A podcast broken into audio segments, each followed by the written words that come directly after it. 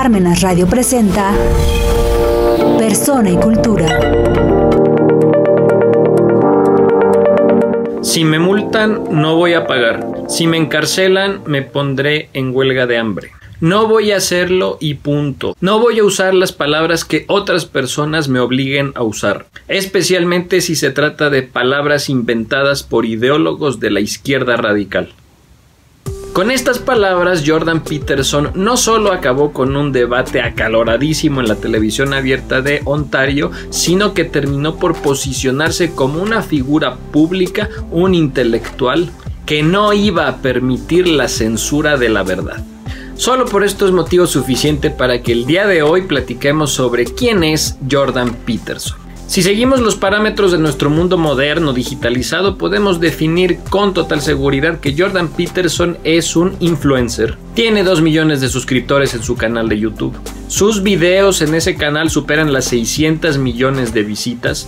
Y su libro Las 12 reglas para vivir ha sido un best seller en el año 2018 porque en ese año vendió más de 3 millones de copias en Amazon de Estados Unidos, Gran Bretaña y Australia. Y para promocionar ese libro en el año 2018 hizo una gira internacional dando conferencias en cerca de 160 ciudades por más de 40 países. O sea, Jordan Peterson es toda una celebridad intelectual. ¿Y cómo es que llegó a la fama?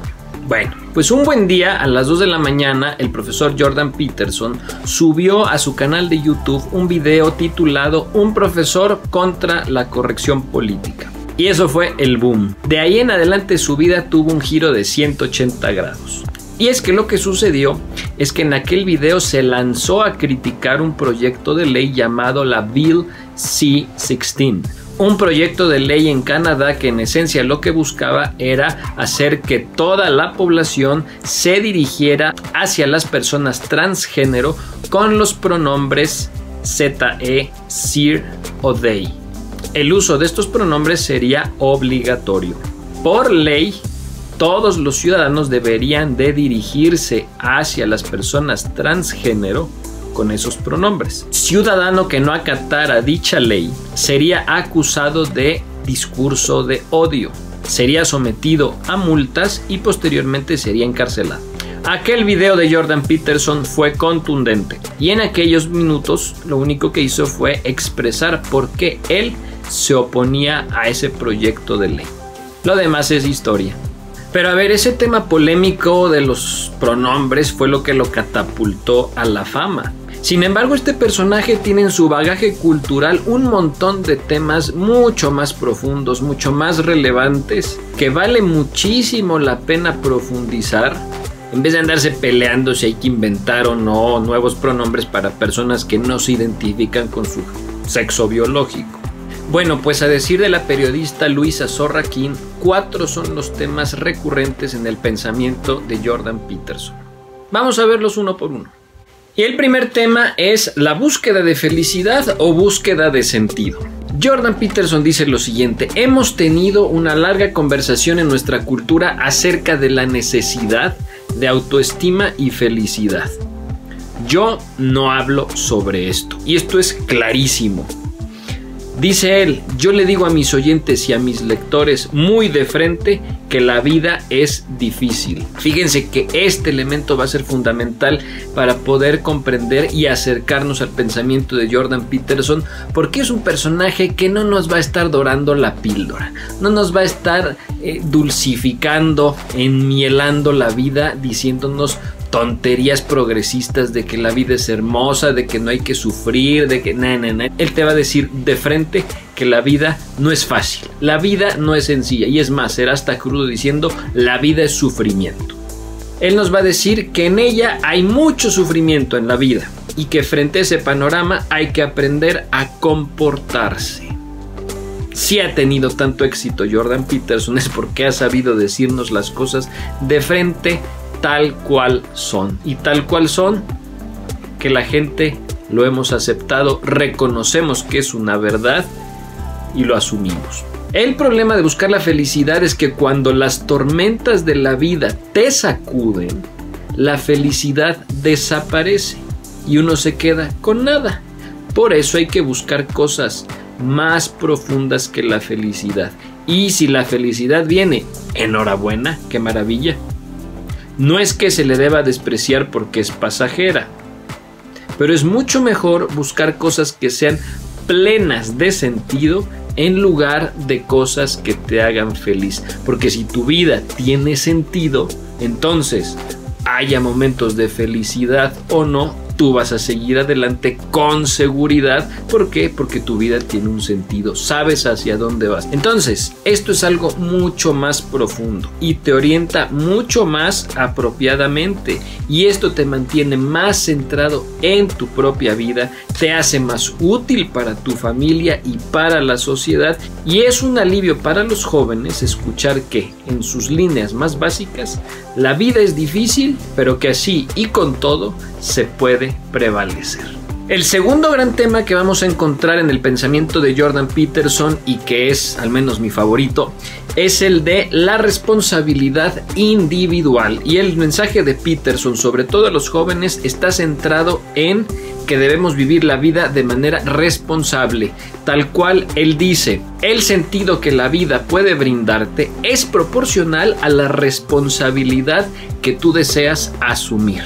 Y aquí nos vamos a encontrar que, pues ante el clima cultural que impera, el clima cultural que afirma sobre todo el tema de la libertad y de la autonomía de la propia voluntad, Peterson nos va a ofrecer un cambio, una reflexión sobre la necesidad de hacernos cargo de la propia vida y recuperar su carácter serio.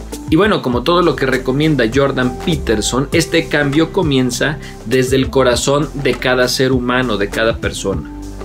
Si quieres reformar el mundo, comienza por tu propia casa. Si quieres cambiar el mundo, comienza con mirarte a ti mismo y deja de hacer ya mismo aquellas cosas que sabes que están mal. Las personas, dice Jordan Peterson, a menudo son nihilistas y desesperanzadas y esperan que una abundancia de placeres y derechos recomponga sus vidas. Pero eso no funciona. Cuanto más responsabilidades asumes, más llena de sentido será tu vida. Es muy importante aprender esto, pero ¿qué creen? Dice Jordan Peterson, nadie le enseña esto a la gente. Para Jordan Peterson, y lo vamos a ver mucho en los debates que él tiene en televisión, en diversos paneles con personas que no piensan igual que él, él va a reafirmar muchísimo la importancia de el individuo por encima de la colectividad. Hoy existen muchos colectivos que se ponen por encima de lo individual y él nos dice, eso es peligrosísimo. Todos pertenecemos a grupos, todos pertenecemos a, por decirlo así, manadas. Pero no podemos poner por encima del individuo al colectivo. ¿Por qué? Porque de hacerlo de esa manera, el día que el colectivo tenga un fallo, tenga un error, esos errores también se les van a aplicar a los individuos que pertenecen a ese colectivo, aunque no hayan tenido nada que ver. Es algo muy sectario y es algo muy de la época que estamos viviendo. Tercer gran tema, y pues este es un tema serio, muy delicado, la sacralidad de la palabra y la necesidad de decir la verdad en una época que se conoce como la época de la posverdad y también en una época en la que la verdad, el bien se consideran relativos. Este tema es fabuloso. Aunque Peterson a menudo es identificado como un defensor de la libertad de expresión, en realidad, él mismo se considera a sí mismo como un defensor, fíjense, de la libertad de poder expresar la verdad, que es muy diferente a la simple libertad de expresión, porque como bien sabemos, defenderla así tal cual nos permite incluso, como algunos autores llegan a decir, hasta la posibilidad de defender el derecho a insultar a los demás y esto no es lo que dice Jordan Peterson. Y esta es quizás la contribución, por decirlo, más medular que hace Jordan Peterson al debate cultural contemporáneo, porque para él la libertad de expresión está basada en algo anterior que se le llama el logos, el famoso logos griego, la razón ordenadora, que en términos bíblicos sería como la palabra creadora. Y en su lectura toma el primer capítulo del libro del Génesis y ahí es desde donde toma la palabra logos como palabra creadora como aquello que ordena el caos. Esto es fabuloso porque en el cuarto tema vamos a encontrarnos que efectivamente el tema bíblico es un tema central para Jordan Peterson, pero ya lo veremos a su debido tiempo. Para Jordan Peterson, varón y mujer manifiestan la imagen de Dios en qué cosa? En su capacidad de expresar la verdad. Sin embargo, para llegar a la verdad, el hombre necesita poder pensar. Para poder pensar necesita hablar y necesita expresarse y necesita el diálogo con otras personas para poder alcanzar y expresar esta verdad. Y este es el gran peligro de vivir en la época de lo políticamente correcto.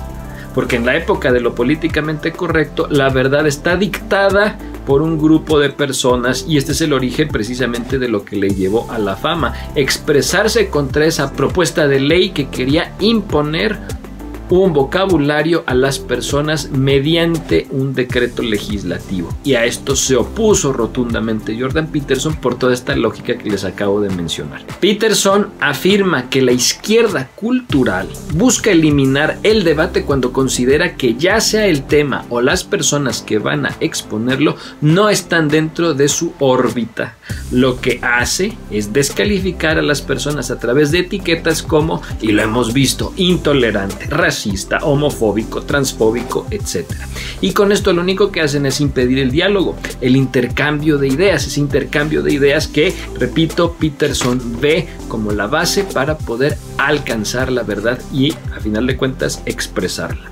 Las ideas en el contexto de lo políticamente correcto, que es lo que él critica, no se discuten, simplemente se imponen.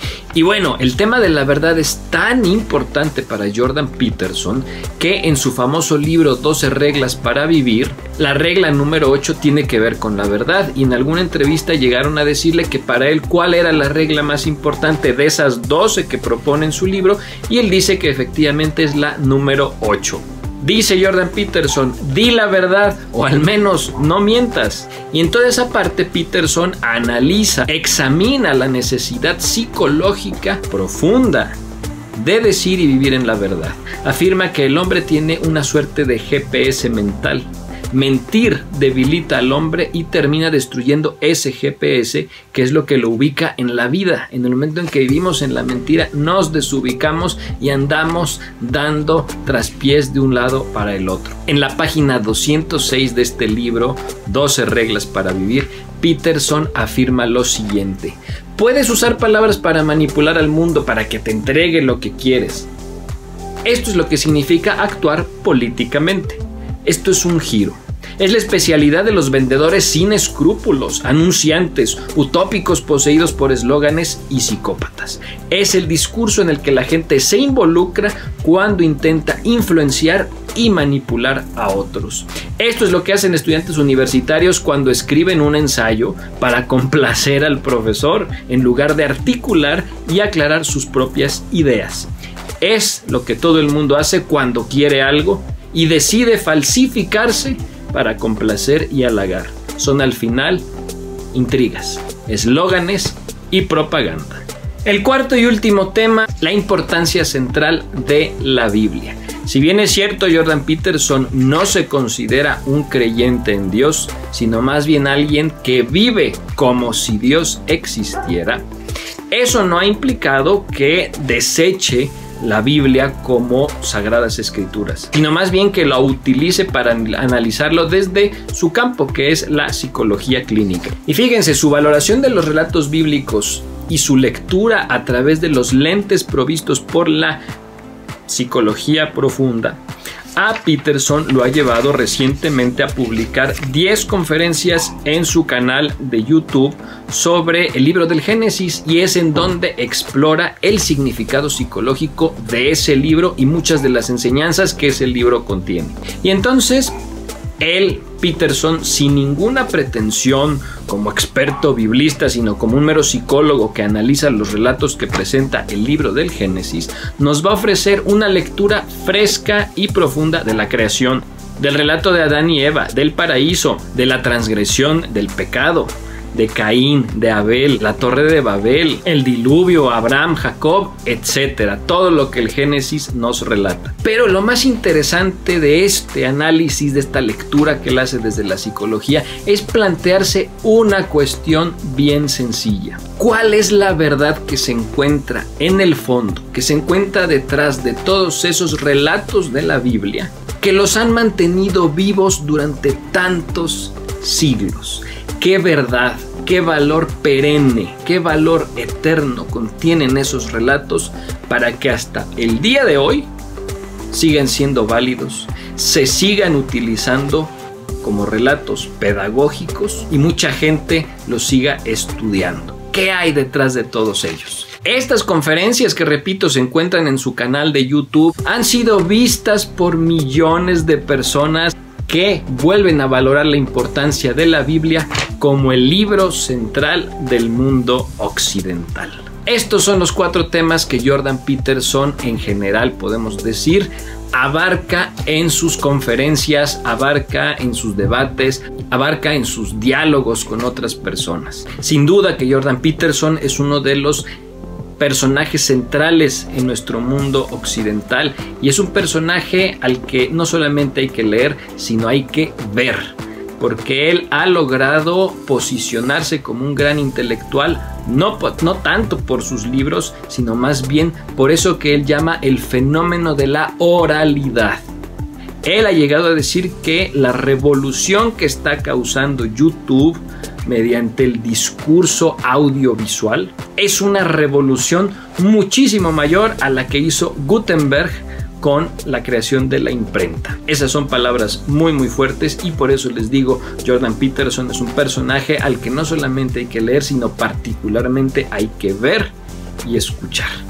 ¿Quién es Jordan Peterson? Es un personaje que no te dejará indiferente, que te confrontará con las verdades de la vida, de tu vida, y te invitará a un cambio profundo de ti mismo para poder así transformar el mundo que te rodea.